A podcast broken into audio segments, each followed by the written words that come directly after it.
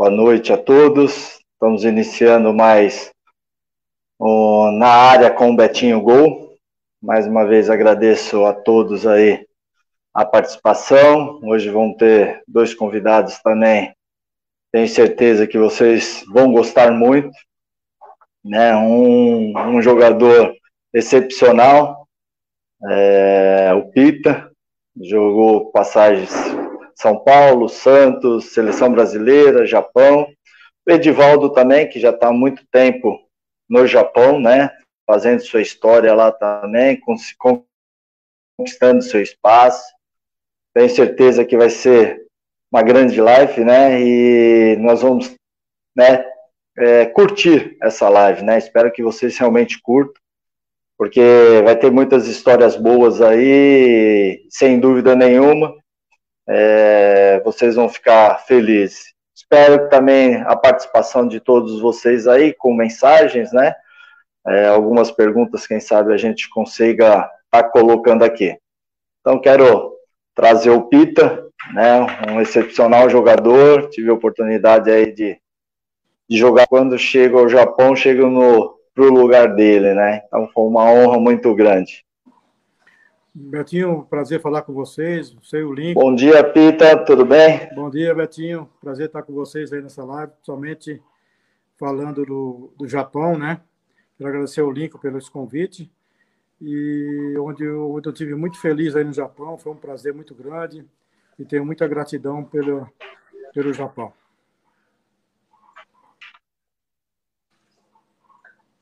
Legal, Pedro.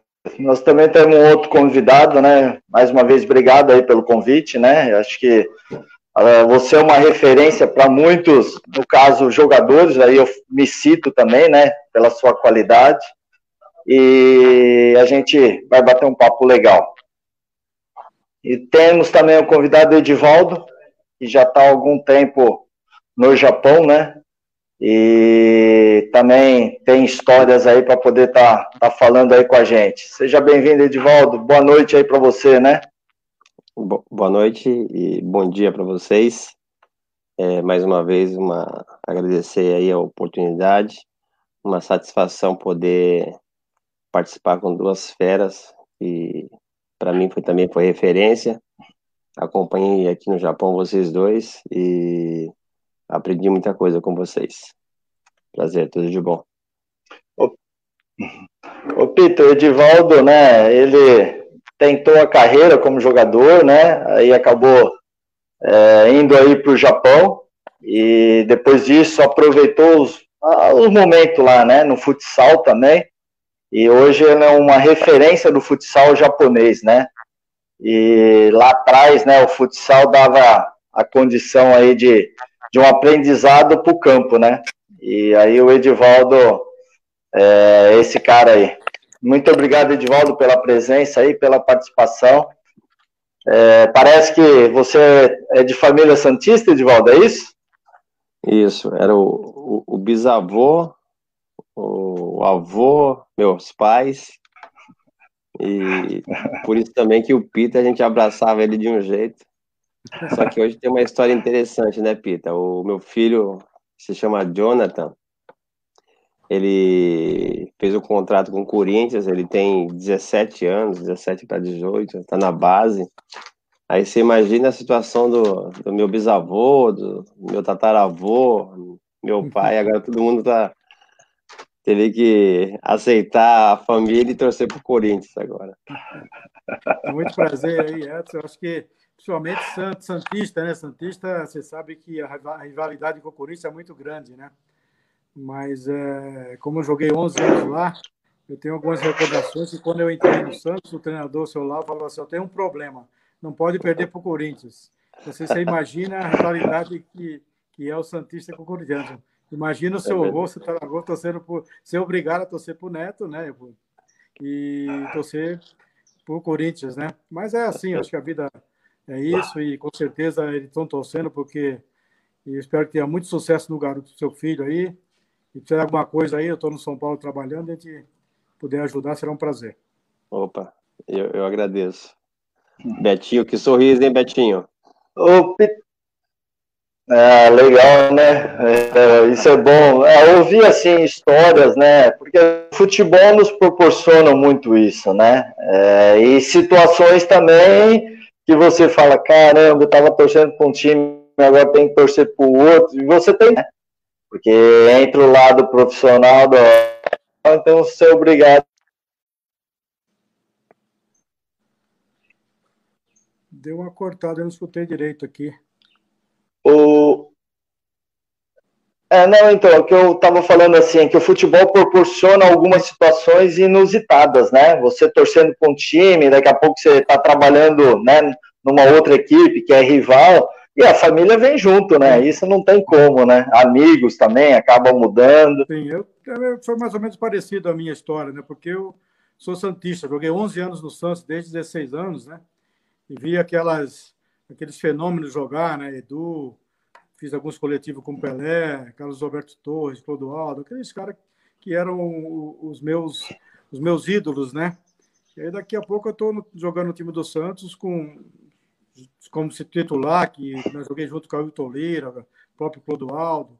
E aí você, de uma hora para outra, em 84, eu fui para o São Paulo e tive muito sucesso no São Paulo e acabei Hoje, você falar para mim, sou, sou, sou Santista, São Paulino, eu fico em cima do muro. É claro que eu sou Santista, mas gosto muito de São Paulo pelo, pelo sucesso que eu, que eu tive.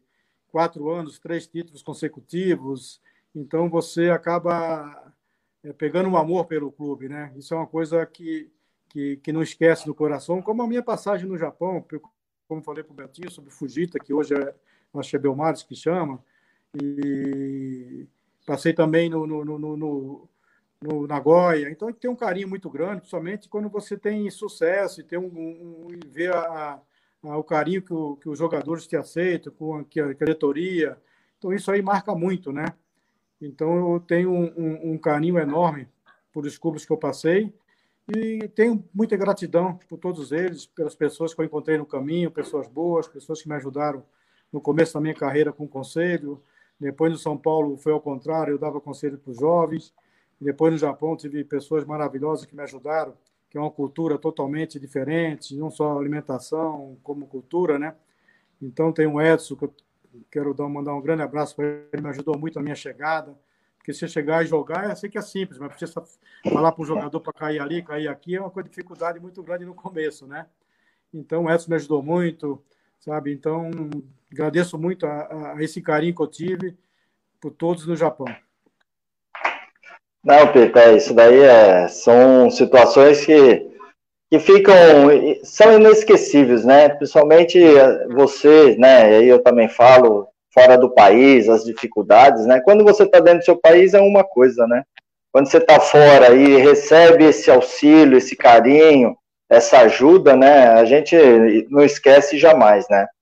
Mas, Pita, em cima, assim, né, que você falou, que você iniciou no Santos, né, que você é carioca, mas você vendeu bastante siri na Viancheta? na verdade, na verdade eu, eu sou carioca, assim, nasci no Rio, né? Nasci, fui com seis meses, uma unidade, para Cubatão, que é o Jardim Casqueiro, que é de Cubatão. E lá naquela época, hoje não, né? Naquela época, a minha casa era muito perto do, do, do mangue, né? Então, eu pegava muito caranguejo, pegava siri. E, na verdade, eu, eu chegava, cheguei a vender, mas não para para mim, para minha família, porque meu pai, graças a Deus, ele trabalhava na Petrobras e eu tive uma vida simples, mas tinha eh, uma vida tranquila, entendeu? Então eu vendia para ir para o cinema, para brincar, como não estava fazendo nada, fazia isso. Mas não foi, não foi para precisando mesmo, foi uma coisa de, de, garoto e que aconteceu, que era, foi uma infância maravilhosa que eu passei no Jardim Casqueiro.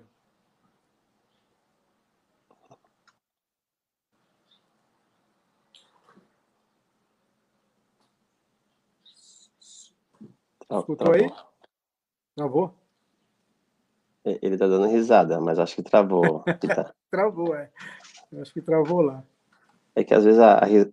Ah, ficou só. E será que mandaram ele embora? Hein, Pita?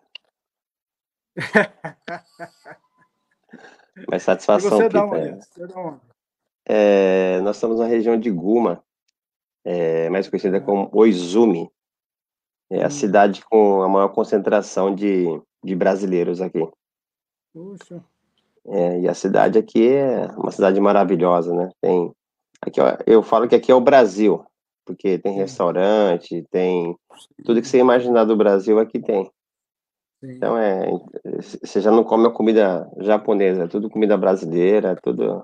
Sim, sim, e a comunidade aqui é, é, unida, né? A comunidade é, é bem participativa, com os eventos, sempre que o consulado também sempre está apoiando, sempre está apoiando a comunidade. Hum. Aí faz um trabalho com as escolas. Quando para isso foi? Meu quando Deus do céu. 1989. Nossa Senhora. Então, então Fazem... o idioma já está idioma já tá tranquilo, né? Idioma, tudo, né? Ah, é, na, na, verdade, a gente, a gente se vira, né? Porque a gente sempre trabalhou com, com escola brasileira. Ele voltou? Sim. Voltei, mas pode tocar aí, pode tocar. É, a gente trabalha com escola brasileira, então a gente nunca teve aquela preocupação assim de de, com o japonês, mas meus filhos estudaram em escolas japonesas, é, aprenderam português e a gente, como pai, como mãe, assim, como família, a gente procura dar o melhor para nossos filhos, né? Sim, e ele, ele foi para o Brasil com 12 anos. Coincidentemente, ele foi para o Santos. Hum. Ficou, quase, ficou quase um ano lá. Aí depois foi para o Internacional de Porto Alegre, ficou seis meses. Depois foi pro PSTC de Londrina. Sim. Aí no PSTC ele saiu com um contrato já com, com o Corinthians, já, contrato de, de base, né? Que bom. Que bom. É. Quem sofre é a mãe, né? Porque já faz seis anos que tá longe. Puxa, é verdade. Né? Você já está acostumado, sabe que é assim a vida do atleta, né? Mas a mãe é que sofre, né? É verdade. É, e, ele, ele mora no Corinthians, ele tem lá, fica lá no alojamento. Isso, isso, ele fica lá na, na base. Hoje não, porque tá, por causa da situação, estão fazendo treinos é, online, né? Mas ele, ele tá, fica alojado lá, assim. Ah, tá uma estrutura boa, né? Eu tenho muitos anos na base aí, o Corinthians é, é um clube que tem uma estrutura boa, uma estrutura que dá condições para o atleta desenvolver, né? Que bom. E aí, Betinho, bom. você voltou? Como é que tá aí? Tá escutando? é, a internet hoje aqui tá ruim, né? Tá chovendo, né? Então o bicho tá pegando aqui. Mas aí só voltando um pouco aí no seu início de, de carreira, né, Pedro? E você tem uma passagem linda, né? Inicia ali no Santos, né? Na Portuguesa Santista, né? Depois vai para o Santos e encara, encontra, né? E, Bom, você e, falou aí o Ayrton Lira, gozada, né? Gozada, né? Porque eu, eu fui jogar um futebol de praia pelo Jardim Casqueiro na praia e joguei contra vários times de Santos. Aí me destaquei, aí sei como é que é a vida do, do futebol, né? O ponto esquerda que jogava comigo foi para o Santos e eu fui para o Santista.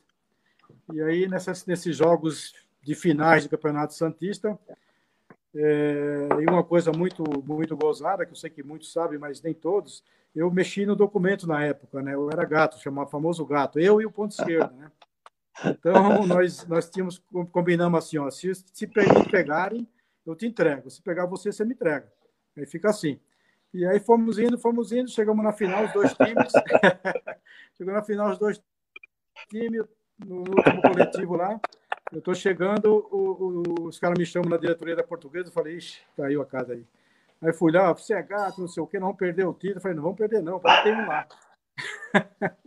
aí entreguei ele, e acabou jogando, deixando a gente jogar, eu joguei eu ele e nós ganhamos. Eu fiz o gol da vitória, nós fomos campeões.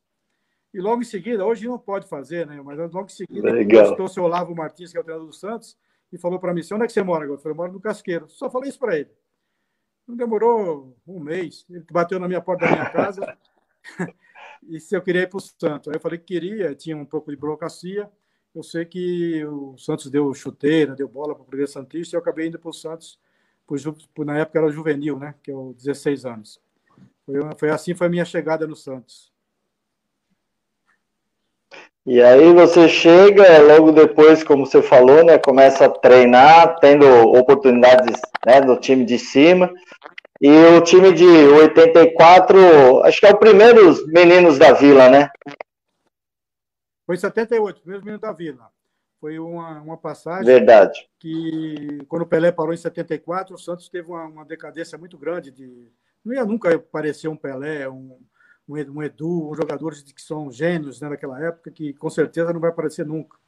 Então, teve desde 74 a 78, não conquistava títulos, né? E quem vestia aquela camisa 10 e era de cor, então, entrava na fila, meu, saía vaiado, porque os caras achavam que achava o Pelé, né? Então, eu comecei a jogar no Santos e comecei, eu sou canhoto, sou branco, canhoto, não tem nada a ver com o Pelé, eu era mais um meio amador. Eu chegava muito, mas era um meio amador. E aí o Santos começou a acostumar. E por coincidência, que foi muito bom na minha carreira, logo lançando, eu fui campeão paulista, entendeu? Aí isso marcou o nome Pita com a camisa 10. E foi aonde eu ah. fiquei seis anos né, com essa camisa. Já teve Ailton Lira, né? teve Giovanni, teve Diego, teve vários. Mas eu acho que, que esses seis anos eu marquei bastante com essa camisa e foi onde eu comecei a despontar no futebol brasileiro.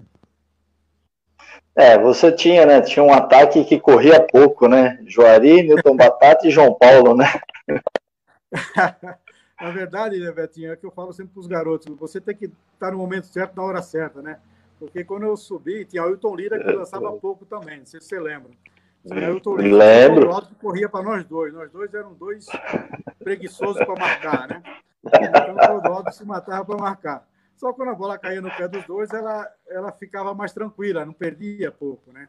E aí tinha esses, esses três na frente que, que corriam um pouco, como você falou. Às vezes você dava um balão, os caras achavam que era um lançamento, porque eles já estavam na bola, né? Os caras corriam demais.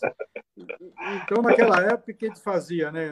O pessoal fala que futebol mudou. Não mudou nada, mudou talvez o, a parte tática, mas a inteligência do atleta é muito importante nessa hora, né?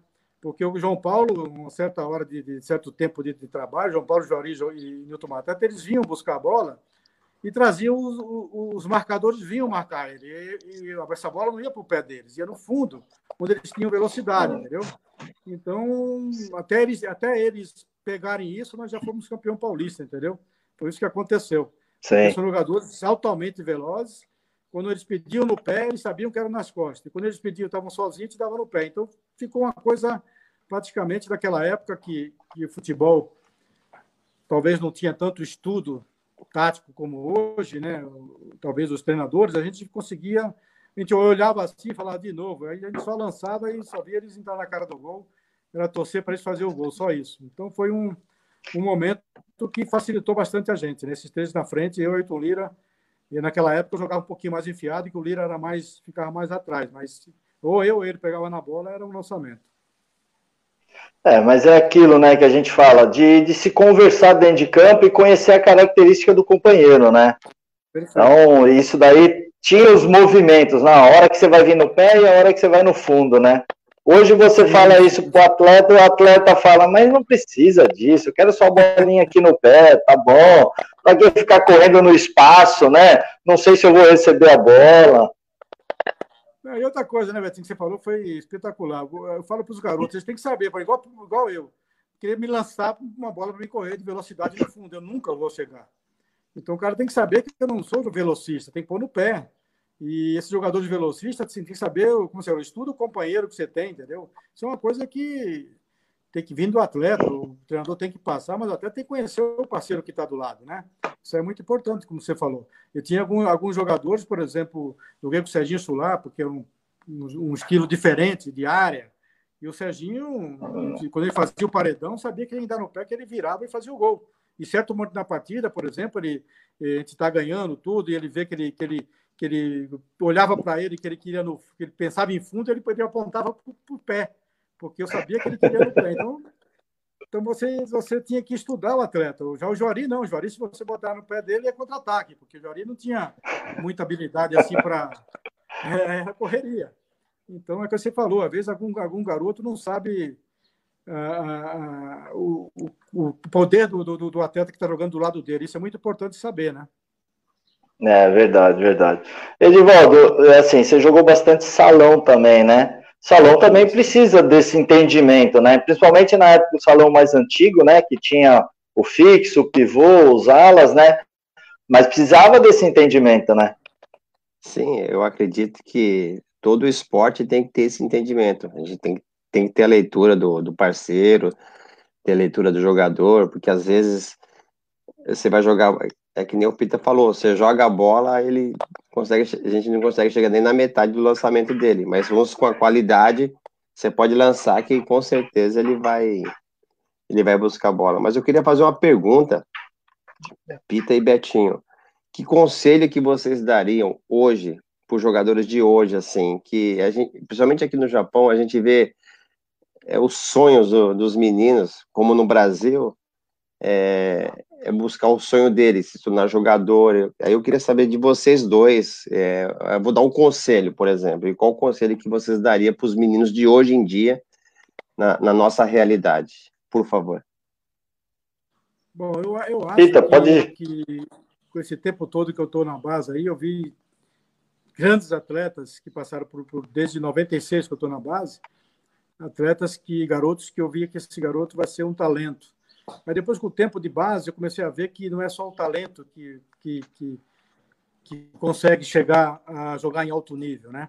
Então acho que eu dou meu conselho é, é o futebol não cabe para a noitada, não cabe para não se cuidar, não cabe sem treinamento.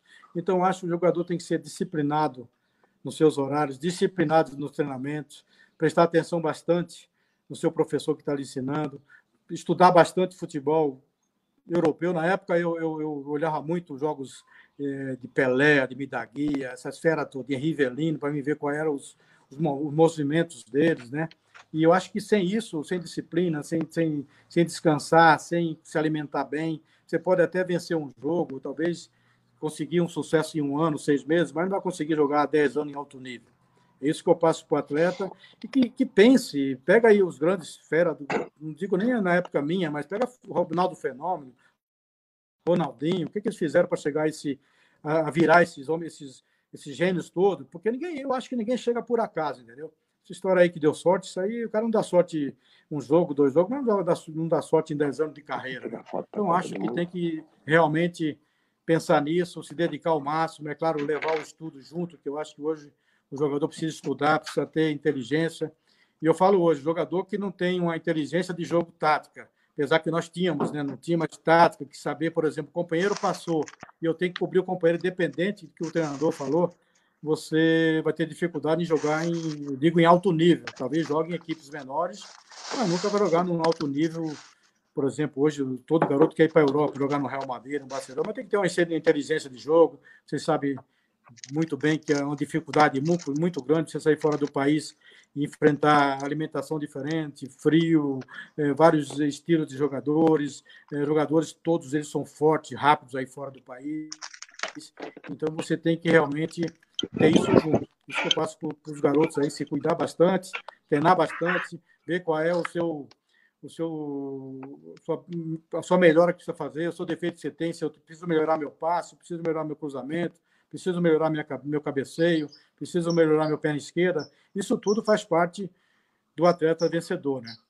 Entendi. Isso que eu passaria. Betinho. Infeliz... Betinho está com é... Mas assim, ó, em termos também de conselho, né, para os jovens aí, é... o cara tem que acreditar que é possível, né, e que precisa sempre estar tá melhorando.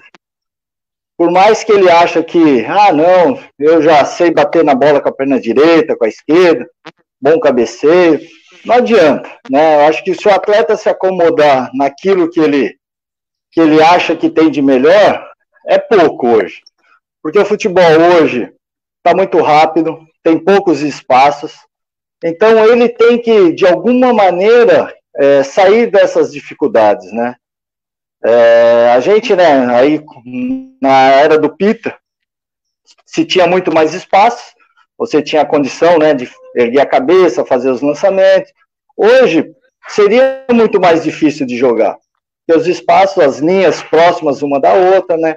Então, o atleta hoje, é, acabou o 10 clássico, se cobra muito no futebol brasileiro, ah, cadê o 10, cadê o 10? Acabou. Não tem mais o centroavante fixo, que só vai ficar ali na, dentro da área.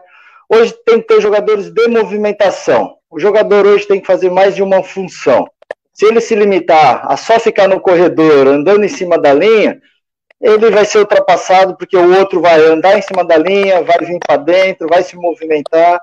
Então hoje o atleta precisa isso, né? Buscar é, algo di diferente da característica dele. Só que não é todo mundo que aceita isso, né? Ele acha, não, eu sei bater bem com a direita, eu não preciso usar a esquerda. Se ele pensar assim, dificilmente ele vai conseguir, acho que ter sucesso, né? Ou se tem um sucesso, é aquelas coisas momentâneas, né? Eu acho que o atleta, ele tem que é, ir para o treinamento, falar assim, pô, eu preciso fazer mais do que eu fiz ontem. Eu preciso agregar alguma coisa a mais. Só que, infelizmente, o zap zap da vida aí, o cara acaba o treino rapidinho, já que é o celular, né? É verdade. Eu tive o prazer de, de, de, na base, encontrar um Neymar pequeno, novo, né? Eu trabalhei no Santos seis meses como treinador de sub-20. E o Neymar estava no sub de 15, 16, 17. Eu tive um, um, um, uma aproximação dele do Ganso, né? O Ganso sempre fala que é parecido comigo. Mas aí eu pegava o Ganso, até que hoje ele até hoje ele faz um pouco, porque ele não pisava na área, né? Eu falei, você pisar na área, cara, você precisa guardar, fazer gol, não é botar gente, pessoas na cara do gol. Aí eu perguntei pro Neymar, quando ele já estava no profissional, por que você faz assim, tanto drible, você vai para cima? Falou, Pito, eu chego em casa, treino em casa, drible. Eu chego aqui depois do, do jogo, do treino, eu fico treinando outras jogadas, dribla, driblar para cá, driblar para lá. Por isso que o, o, Neymar tem vários, cada dribla inventa no, no jogo, porque, como o Betinho falou, ele quer sempre ter melhor, porque ele é muito bem marcado. E como o Betinho falou, os caras hoje são fortes demais, são velozes, são tudo. Se ele não fizer alguma coisa diferente, ele não vai conseguir ter sucesso, né? Então ele, ele, ele Neymar, que eu estou falando hoje, um dos melhores jogadores do Brasil, todo dia está treinando um drible. Então isso é uma coisa que, o como o Betinho comentou, o jogador tem que estar, tá, é como se falou, hoje talvez nós teríamos dificuldade de jogar, mas nós íamos olhar, ver um jeito de jogar. Porque quando eu cheguei no Japão, é o Edson sabe disso, você não pode dominar um metro, meu. Se a bola escapar um metro, eu zero. É verdade. Eu cheguei, meu. Quando eu fui ver o primeiro coletivo do meu time, o jogo amistoso, eu falei, porra, como é que eu vou jogar nisso aqui? Correria do cacete. Eu, eu com 35 anos. Puta, 33 anos. Eu falei, caraca. Aí falei, ó, Nicanor, me dá um tempo que eu vou treinar. Aí comecei a treinar, fora, fora de, de, de, coisa. Treinava, treinava, treinava, mais do que eu acho que quando jogava no Brasil. Aí comecei a falar para o Edson, Falei, Edson, é o seguinte, eu vou, eu vou puxar para cá, mas você tá para o lado de cá que eu vou sair antes que ele. Quando eu dominar e virar para ele, aí ele vai ter, aí eu, eu tenho mais tranquilidade para para sair da jogada, mas tive dificuldade bastante no começo. Aí comecei a conversar com o Edson, o Edson me, me, me ajudar, começava a dar de primeira, eu não, não dominava a bola, só dominava quando eu estava de frente, mas é, é, era aquilo que eu comecei a, a, a ter a inteligência de não dava para jogar, querer postar corrida com o japonês. Às vezes você librava um, você pensava que era outro, é o mesmo, entendeu? Então é, eles são muito rápidos. eles são rápidos demais. Aí, aí hum. você comecei a me adaptar e, e, e, dei muita sorte de pegar uma. Acho que o Betinho deve ter pego esses atletas Noguchi, é, Tero. É, Matsuyama, que marcava pouco. Batia pouco, marcava o jogo todo mas eu peguei uma garotada boa, inteligente. Isso aí me ajudou muito. Então, é, é Natsuka, um time que só era orientar os meninos, e aí foi uma, uma, uma, deu uma soma legal. Nós começamos, fomos campeões da segunda divisão, subimos, e depois vocês chegaram, mas era um grupo que facilitava, né, Betinho? Então, o atleta hoje tem que saber. Sim. Hoje, se você, se o, se o, se o jogador técnico não se esforçar, o esforço ganha da técnica, né? Então, tem que haver o esforço junto com a técnica, aí ele supera. Não, verdade. É, até em cima disso daí, porque eu chego lá no Fujita, né, logo depois de você, né? Aí, e o Nicanor, que era o treinador, infelizmente ele faleceu, né? É, e o Nicanor também ajudou demais, né? Sensacional, né? O cara, pô. Aí eu chego depois de você, eu chego no Japão numa quarta-feira e ia ter um amistoso no domingo. Aí o Nicanor fala, Betinho, você quer participar? Tal. Era eu, foi eu e o Mirandinha, né? O Mirandinha falou, não, eu não vou, porque o Mirandinha já tinha jogado no Japão, no Shimizu, né? E, então eu, eu, não, eu vou. Nossa, vergonha. Eu ia pegar a bola, os caras roubavam. Eu ia tentar um drible, o cara roubava. tudo que eu fiz, nada deu certo, né? Tanto é que depois acabei ficando quatro anos, né? E aí você vai pegando amizade, que realmente era o Narahashi, Natsuka, o Amotutero, o Noguchi, né? É, era um time bom, né? E aí depois os caras falam assim, pô, esse cara veio pro lugar do Pita, meu. O Pita jogava pra caramba, ele não joga nada. Você sabe que você. Aí depois entra aquilo. Pode falar, Edson, desculpa. Sim. Não, então, não, então, aí em cima disso, né, de você ter que criar situações, né, para se adaptar o mais rápido possível, aí é o treinamento, e aí o Edson foi fundamental também. Edson, pô, me ajuda aí.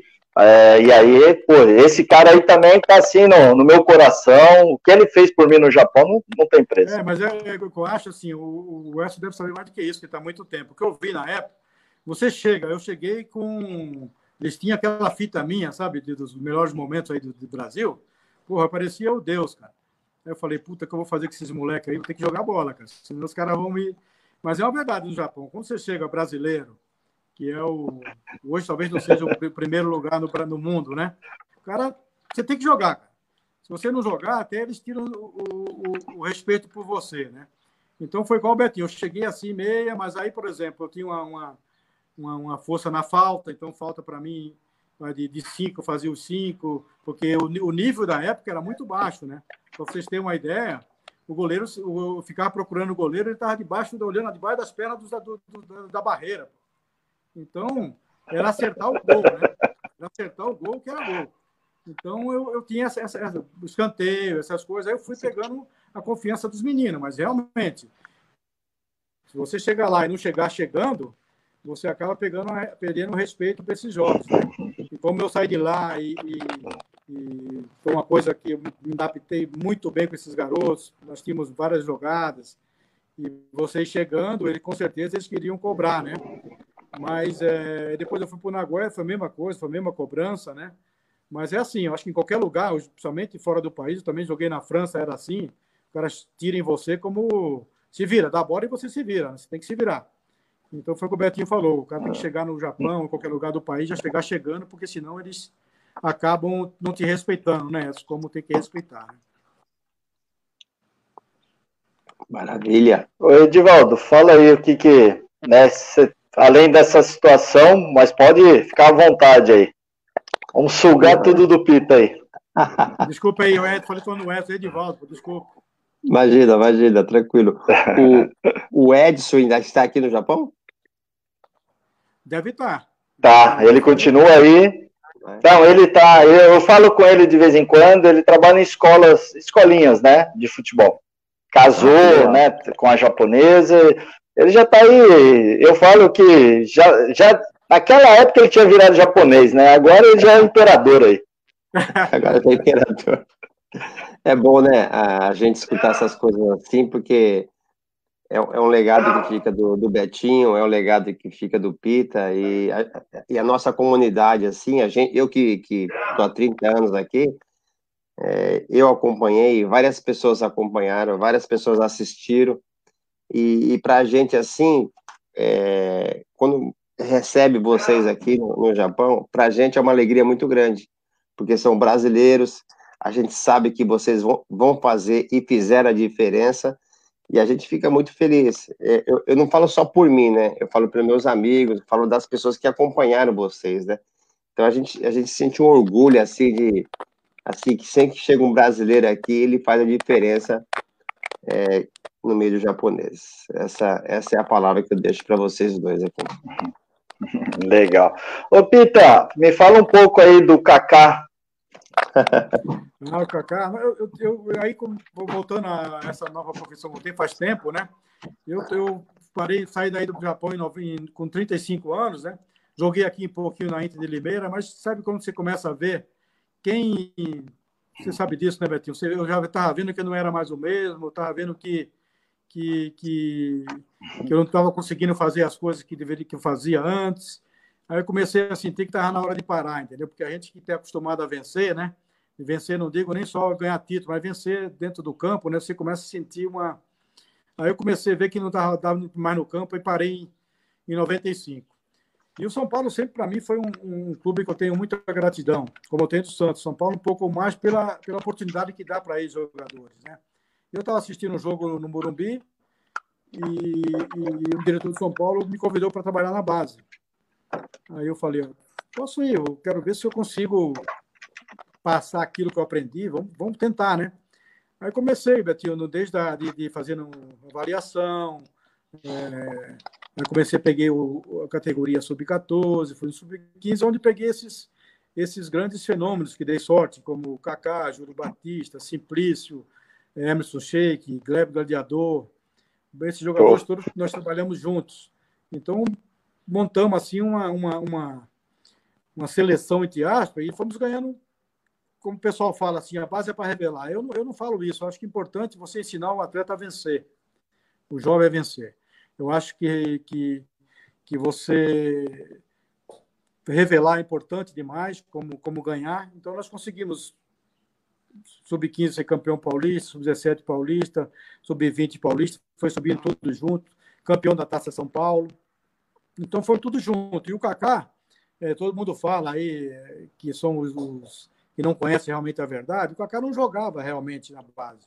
O Kaká era, ele é, se não me engano, 8-2 ele era, era reserva de jogadores 7-9. 7-9. O, o, o, o Coisa sabe muito bem disso, que para jogar, você jogar no, no, na base, numa categoria acima, é, não é fácil. Ele jogava já com três anos, ele entrava nos jogos que estavam mais tranquilos, eu colocava ele. Ele era mais franzino, era muito franzino o Kaká, então não foi feito um trabalho em cima dele. Então, por exemplo, eu acho que tem que, que, que tem que pensar em, em revelar era o caso do Kaká, que a gente não colocava ele em jogos pesados jogos jogadores de, que chegavam duro, porque para não machucar o atleta. E o Kaká foi assim, foi feito dessa forma. E aí hoje os caras falam, ah, o Alisson era titular, ele era reserva. Cara, o Alisson era 80, ele é 82. Então, isso aí na base, se o cara tem um ano, se o cara um ano jogar num time, num time acima, é, tem que ser fenômeno, tem que ser fera. Porque não é fácil. E ele tinha dois, três anos de diferença. E o Kaká, na época, até eu, Murici, até eu errei, né? Porque eu falei que o Kaká ia ser o melhor jogador do Brasil. Ele acabou sendo do mundo. Né? eu errei nessa parte. Porque ele tinha uma técnica acima da média, ele jogava de primeira, inteligente demais, trabalhador, já era o primeiro a chegar, a última a sair.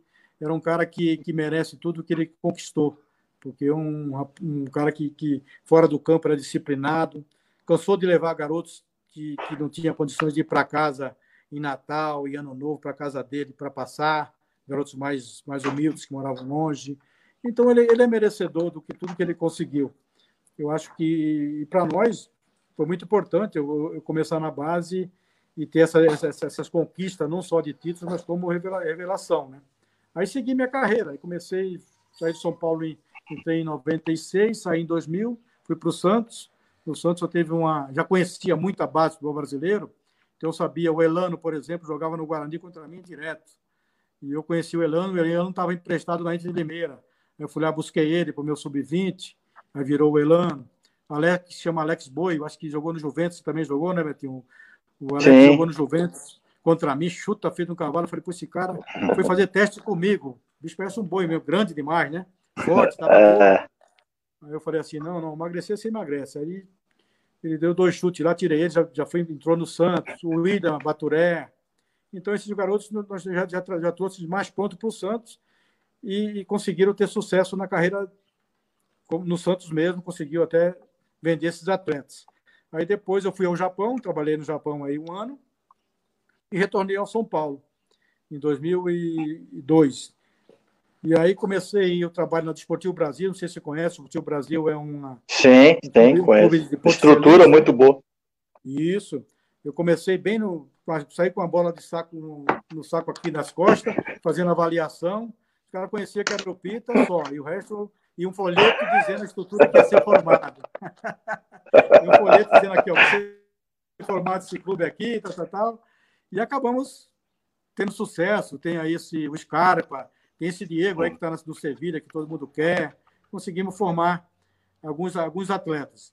E depois de lá, retornei ao São Paulo em 2012, fazendo o trabalho de captação para o profissional de São Paulo, onde consegui aquele Luiz Boi, trouxe o, o, o Ganso dos Santos, que ia para o Grêmio, para o São Paulo. Então, surgiu outros talentos. E depois retornei agora, estou há três anos no São Paulo como coordenador da captação. Então, essa área, graças a Deus, eu conheço muito bem todos os setores, de, desde captação, desenvolvimento de atleta, desde isso tudo. Graças a Deus, eu tenho uma experiência muito grande nessa área. Não, legal. Até assim, em cima disso daí, mas deixa eu antes, né, que esse negócio de cortar, sair, voltar, deixa eu agradecer o pessoal que está participando aqui, é, tem entrado, né, o César, o Robertinho e a Mica estão sempre junto, o Daniel, o Hiroki, o Harada, o Harada é um fã-clube lá do, do Belmar e do Fujita, da época lá, também falou, pô, vamos jogar junto eu e você lá no Belmar agora, lá para ver se, se ajuda, Aí tem o Leandro, o Ishizawa, o Gilson, né? São as pessoas aí que, que mandaram alguma mensagem, deram um bom dia, um boa, um boa noite. Obrigado aí pela presença de todos, né? Nós estamos aqui com o Pita e com o Edivaldo aqui batendo um papo. E aí, Pita, em cima disso daí que você fala, né? É, o, como eu perguntei do Kaká, mas aí você fala, ele é merecedor porque ele buscou trabalhar, né? Aquilo que o Edivaldo tinha perguntado, qual é o conselho? É o trabalho. O conselho é esse: trabalha. As dificuldades elas vão existir sempre em qualquer setor, né? E no futebol a concorrência é ainda maior. Mas se o cara trabalhar e tiver é, querer o crescimento, né? E aí depois a conduta, né? A conduta do Kaká de ajudar as pessoas, né? Ele estava numa condição melhor. Isso tudo também, né? Quando você faz o bem para alguém, sem, sem ter, é, sem querer nada, né? As coisas acabam fluindo também nesse sentido, né?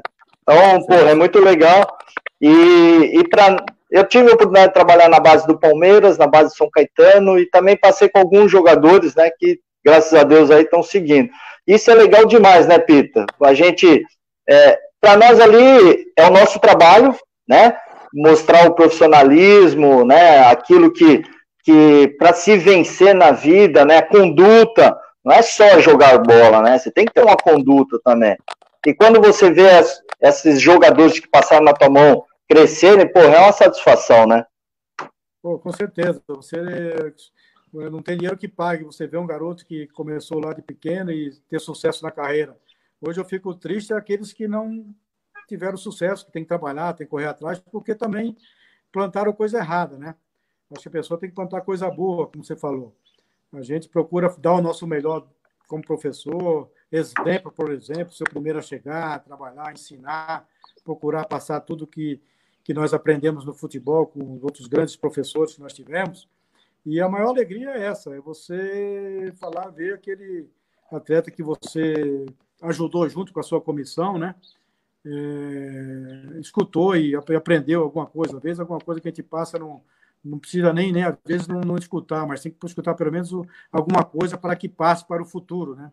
Eu fico muito feliz né, nessa minha carreira por isso, porque agora mesmo, São Paulo, ontem teve um jogo de São Paulo, não sei se vocês assistiram, vários daqueles garotos eu, eu, eu, consegui ver na base, ajudar, ensinar alguma coisa. Eles estão lá vencendo, é, um, é uma alegria muito grande, né? Uma alegria melhor do que, do que você ter de pensar em coisa financeira. O mais importante para nós é você descobrir o talento, desenvolvê-lo, ensinar o, o, que nós aprendemos com outros professores, que tem algumas, umas, eu falo muito que o, eu não sou contra aquele professor que só estudou, não sou contra.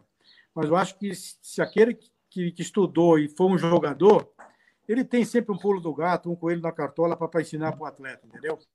Porque vivenciou, né? Vivenciou 15 anos da sua carreira dentro do campo, aqueles movimentos que você fazia no campo, aquilo que você sabe que não vai dar certo, você já explica, aquilo que vai dar certo, você explica.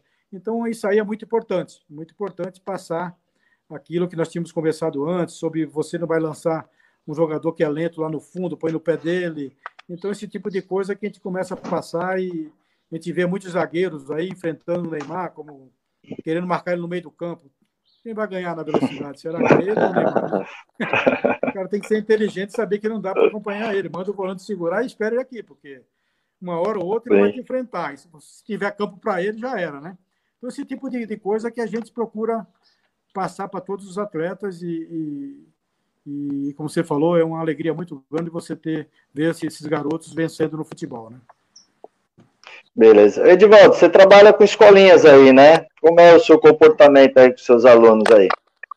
Ah, o, a gente trabalha na área do, do, Começamos na área do futsal e a, a, grande questão hoje é assim: a gente, a criança desde os 4, 5 anos, todos os nossos treinos é sempre com a esquerda e com a direita. É, às vezes existe a dificuldade, é, é, é, isso, isso é óbvio, né? Não tem jeito. Mas aí a criança, 4, 5, 6, 7, às vezes entra na escolinha com 11 anos, mas a gente sempre está procurando trabalhar as duas pernas, que eu acho que é fundamental a pessoa ser ambidestro. Eu, particularmente, igual o Pito, eu sou canhoto. Mas eu, a gente tem, eu, eu pelo menos tenho dificuldade com, uma, com, minha perna de, com minha perna direita. Não sei se é porque eu sou canhoto. Mas o meu filho, por exemplo, ele é ambidestro.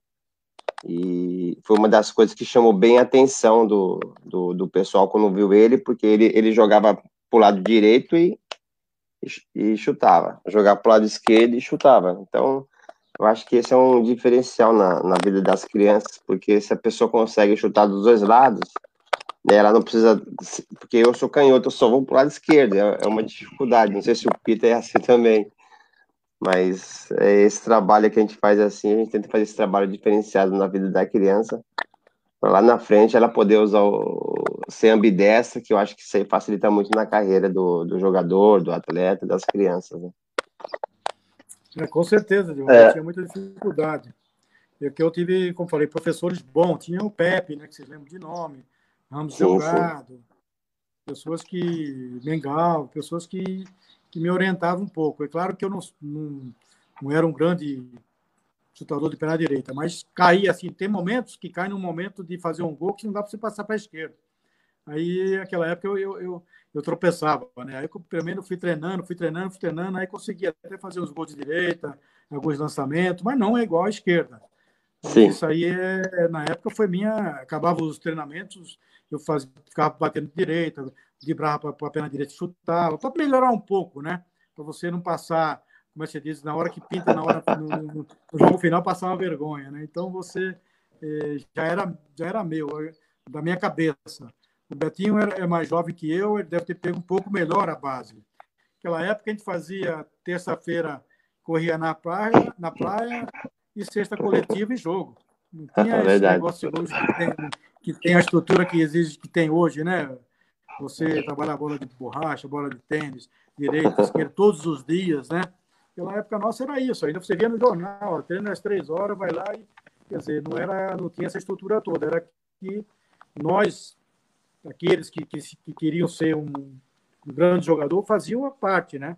Fazia fora, fazia na, na, na, acabava o treino, ficava fazendo, procurava aprender junto com essas grandes esferas que nos ensinou, né?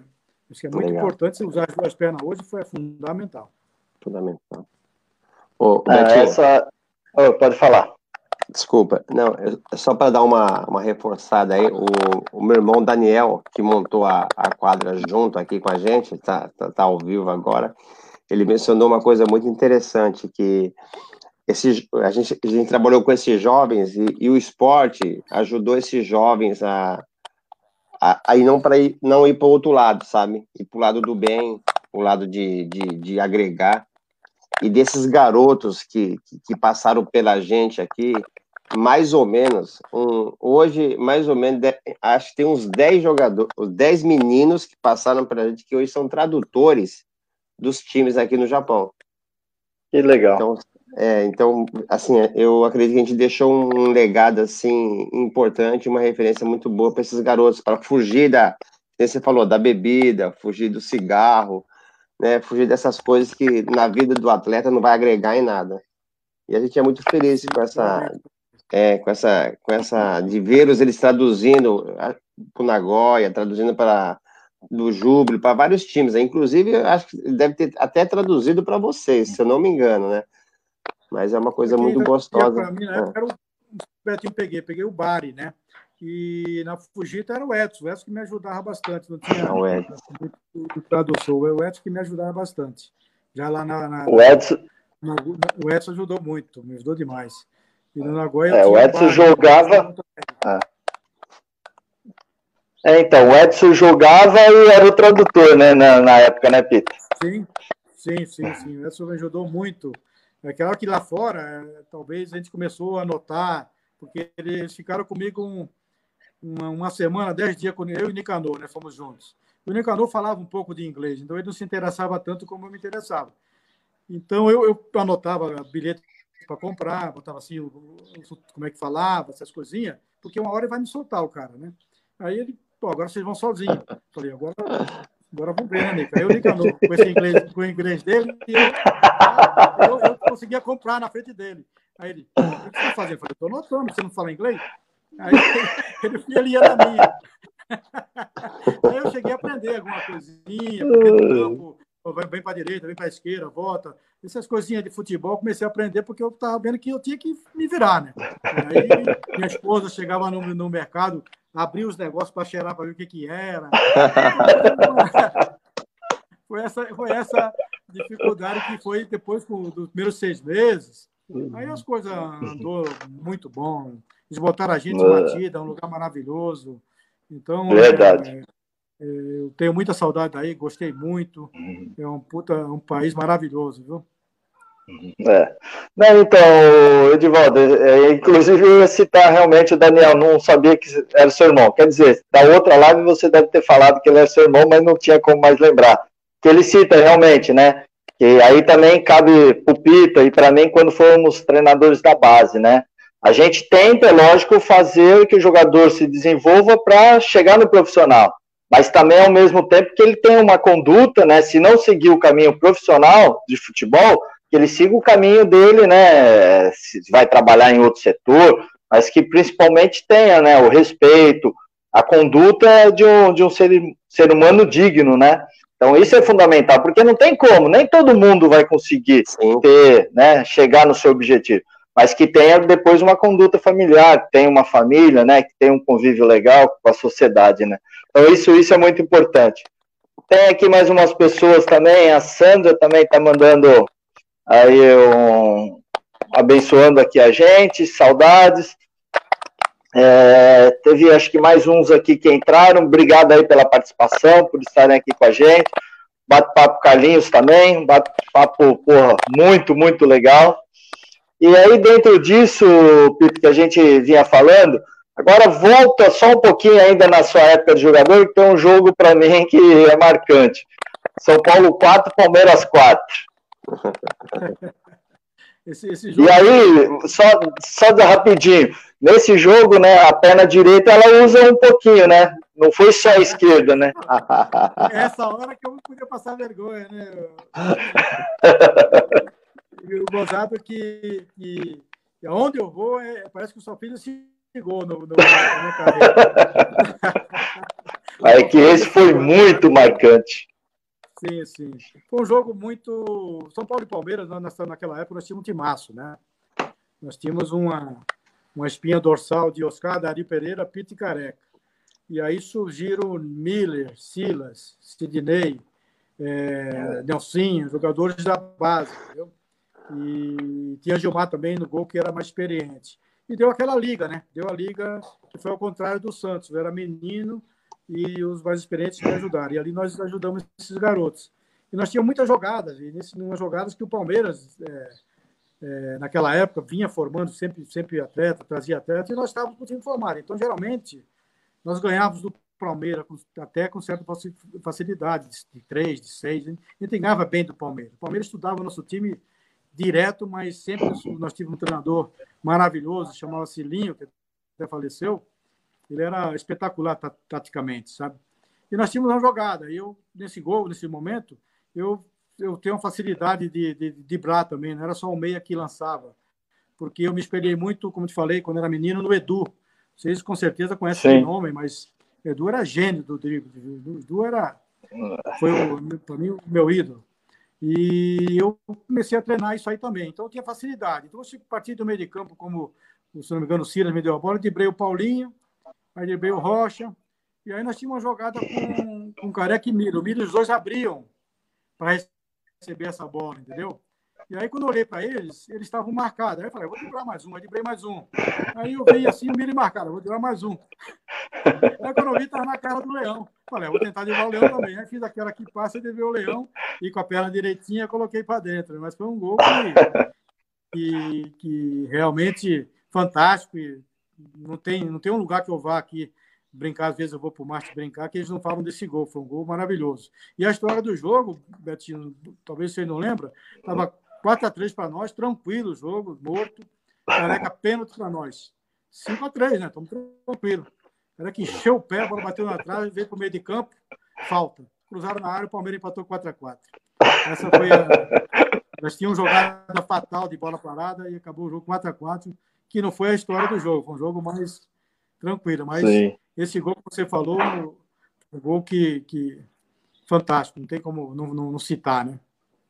Ah, não, sem dúvida. É, assim, você teve passagem pela seleção também. Me fala um pouco.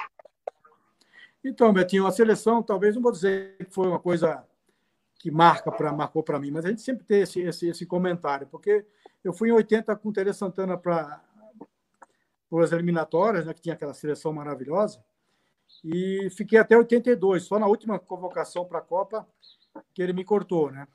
E tinha um time até hoje é, falo desse time do 82. Com certeza, titular era muito difícil de eu estar, mas poderia estar ali dentro daquele plantel, com certeza. E naquele ano eu fui o melhor jogador da, da minha posição. E passou essa época, fui para o São Paulo, comecei a fazer um ano maravilhoso. Fui o melhor jogador em 86 da minha da época e não fui convocado pelo Teresa Santana.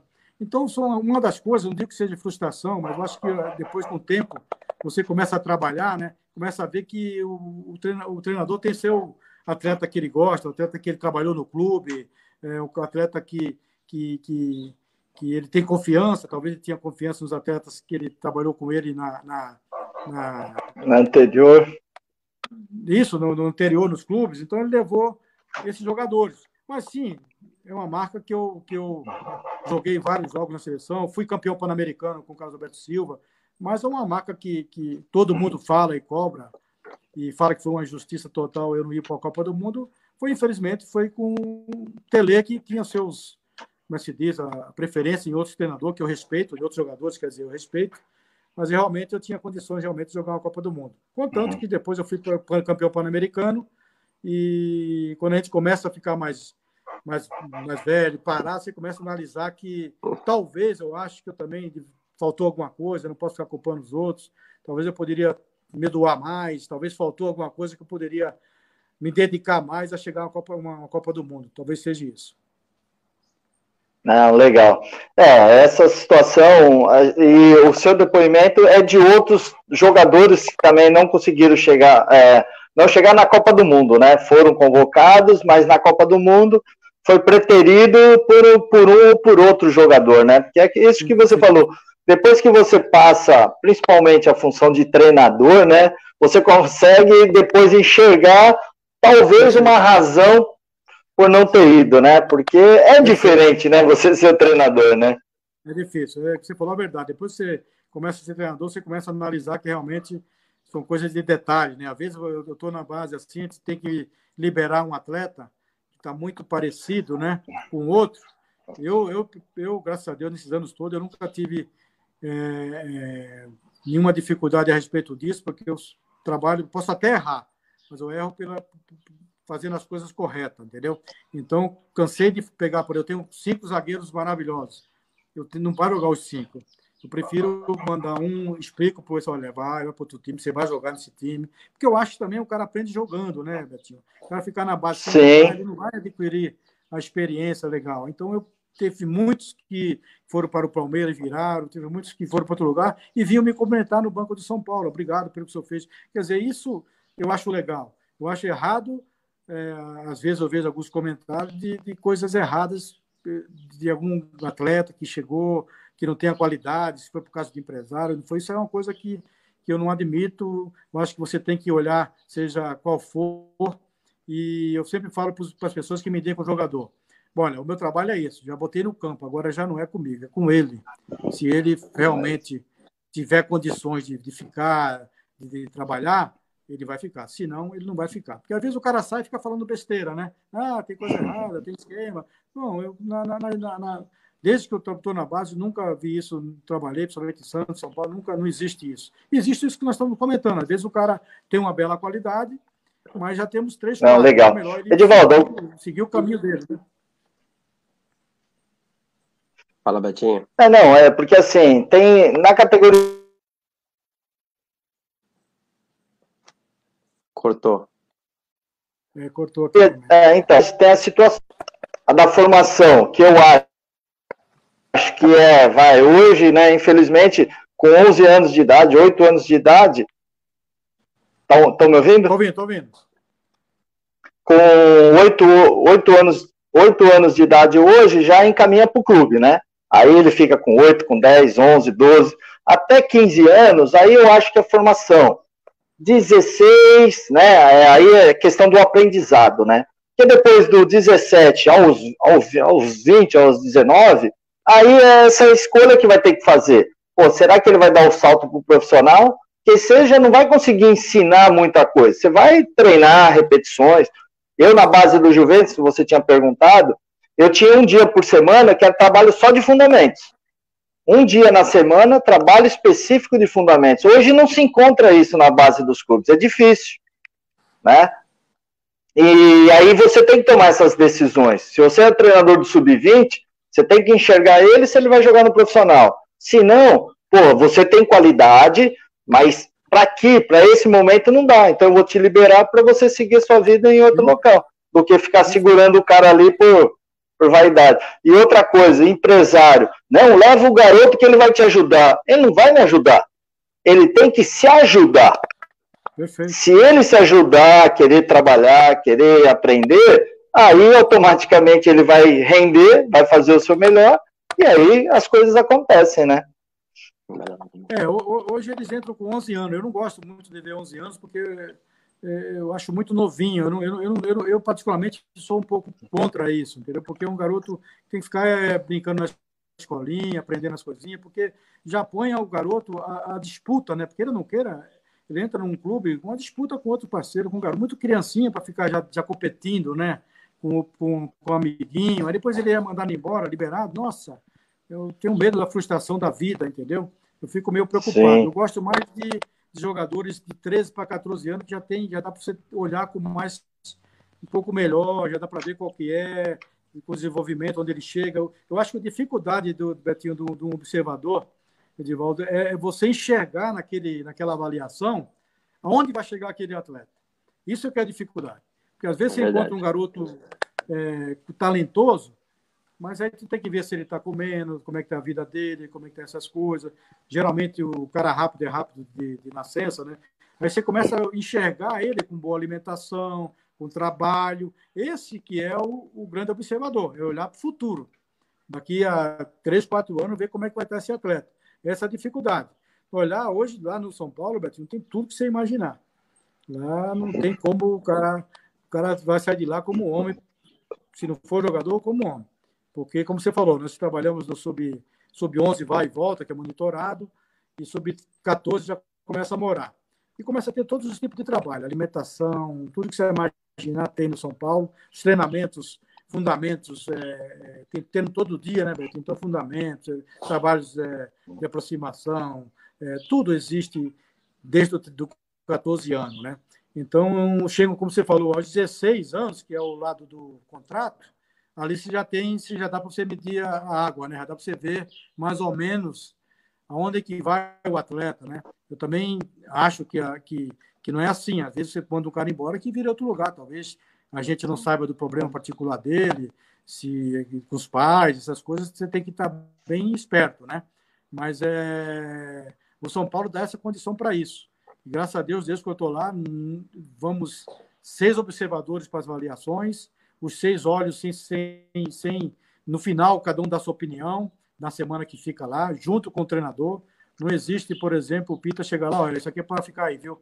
Não, não é assim. Ele coloca lá 15 dias, o treinador vai avaliar junto, eu vou estar junto, e nós vamos conversar isso, nós estamos conversando. Pô, se ele trabalhar ali, e se ele se alimentar melhor, o rapaz, o moleque veio do norte, por exemplo, é outro mundo São Paulo. Então você tem que ter essa percepção de, de, de, olhar isso, né? Às vezes o cara não vira aqui e vira em outro lugar, por causa desses detalhes. E o carinho de quando for mandar embora, explicar, isso tudo faz parte do, do profissional, porque você mandar uma outra pessoa, você é o treinador, você é uma outra pessoa liberar o menino, é um negócio que ele quer ouvir do treinador. Então a gente cobra Verdade. muito dos treinadores, já ser liberado, vamos liberar que ele não está bem. Agora vai o treinador e conversa com ele para explicar, olha, o que se precisa melhorar isso, se quiser alguma indicação, a gente fala. Para se o moleque não jogar bola, eles ele sigam a vida de não com tanta frustração, né, Betinho? Isso que é o, que é o Verdade. Verdade. Edivaldo trabalha com, igual você falou, né? Iniciação aí com crianças mesmo, né? Isso. Aí a dificuldade é ainda maior, né? É, assim, a gente, é, eu e o professor Kate Doy a minha esposa, a gente trabalha, a gente divide as categorias, né? Mas, rapaz, é, é uma coisa tão gratificante assim, é trabalhar com as crianças, tanto é que a gente já faz esse, esse trabalho mais de, de, de 20, 25 anos, sabe? Então, eu, eu, eu, o que eu enxergo, o que a gente enxerga é é primeiramente ensinar para a criança o, o, respeito que ela tem que ter, ela tem que ter educação, né?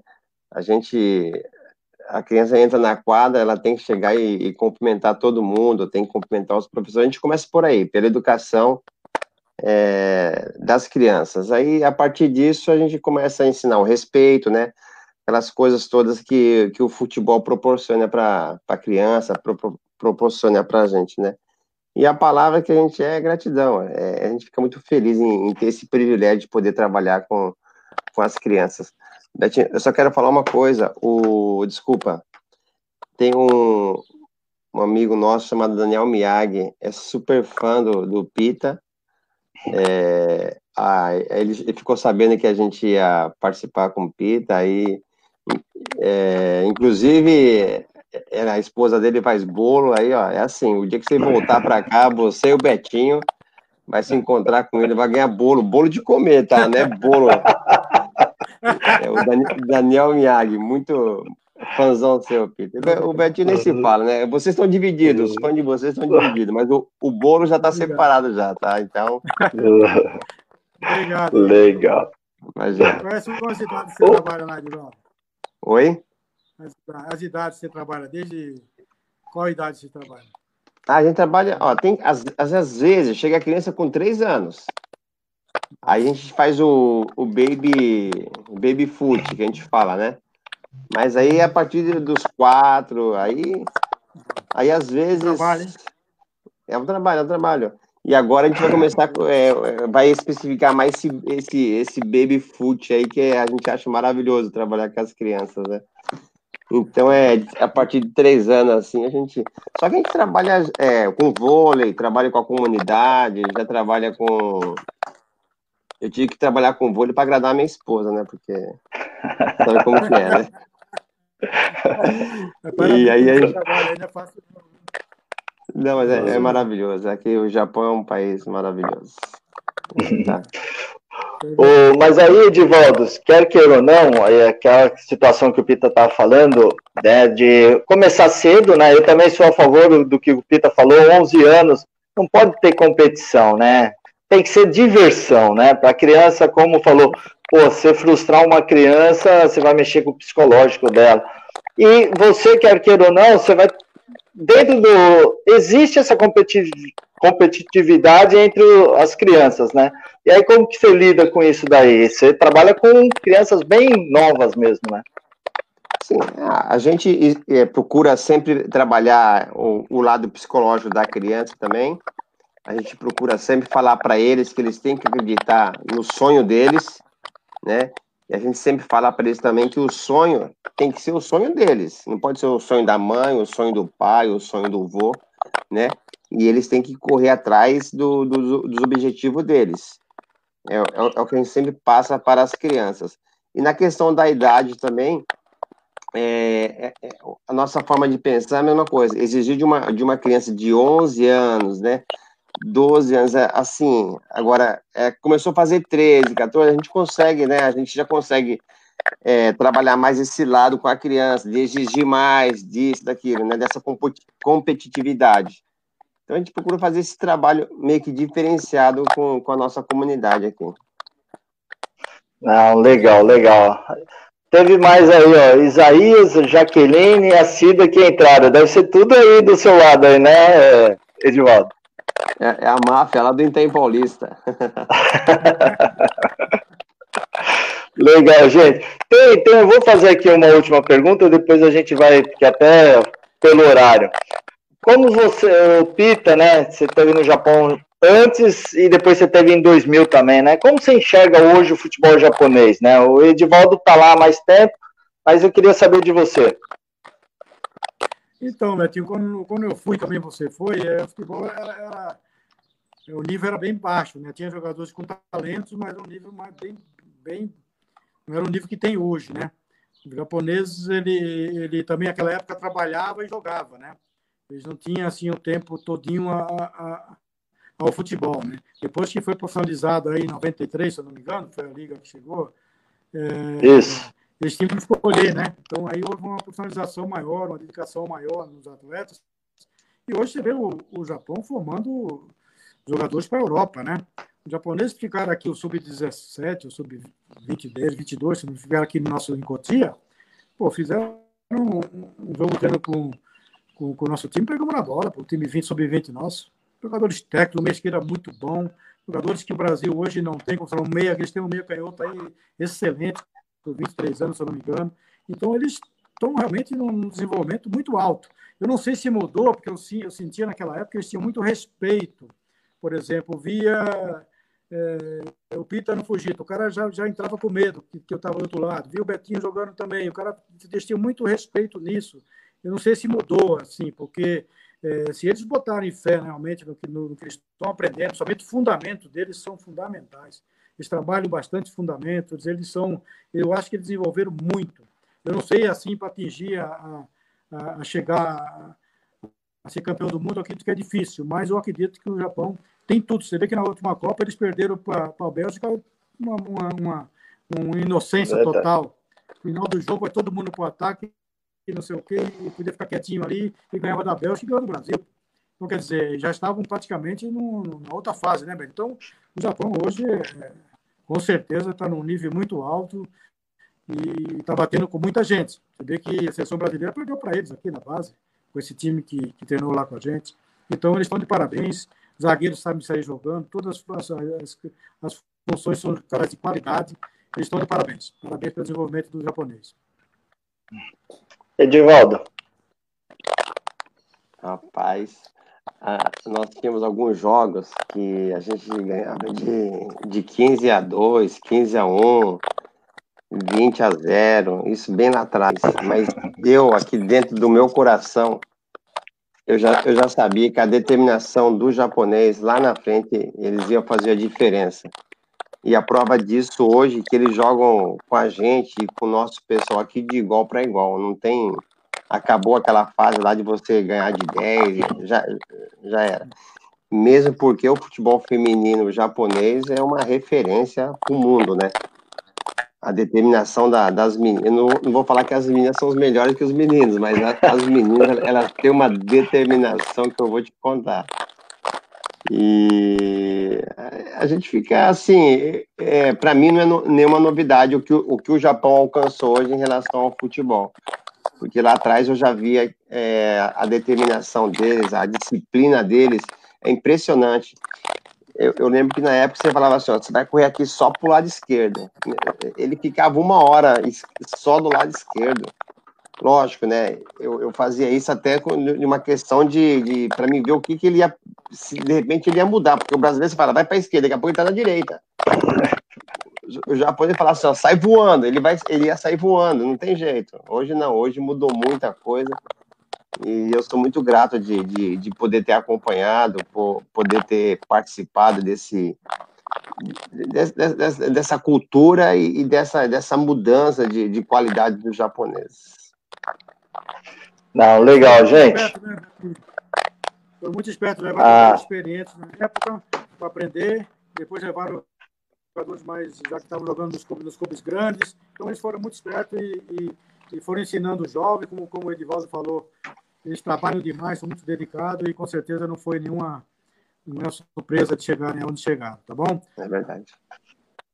Beleza, gente, ó, muito obrigado. Deixa eu agradecer aí a todos os, aqueles que participaram aqui mais uma vez. Agora, por último, né, Isaías, Jaqueline, a Cida, o Marcos, o Ricardo, o César, que está acompanhando desde o meu início, que eu falava para as paredes, Robertinha, Mica, Daniel, Hiroki, Harada, Leandro, Ishikawa, Gerson, Rogério e a todos os outros aí que participaram.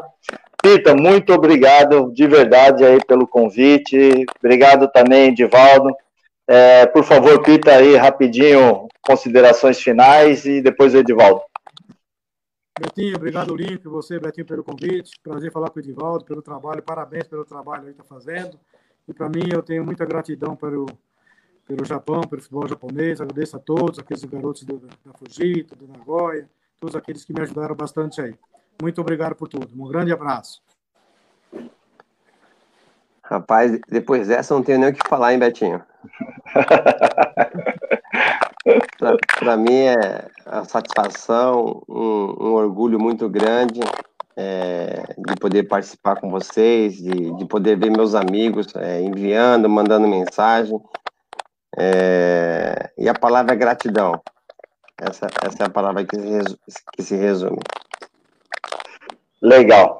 É, eu também, hoje, né, tem a retomada aqui do, do futebol sergipano, eu estou no Frei Paulistano, né, a gente tá, faltam cinco rodadas, estamos na briga pelo bicampeonato, fomos campeões no ano passado, e agora às 15h30 a gente joga aqui contra o Itabaiana, e vamos que vamos, vamos trabalhar, né, Pita, que é importante, tá, nessa nossa luta aqui, água, né, vivemos de resultado, mas vamos que vamos.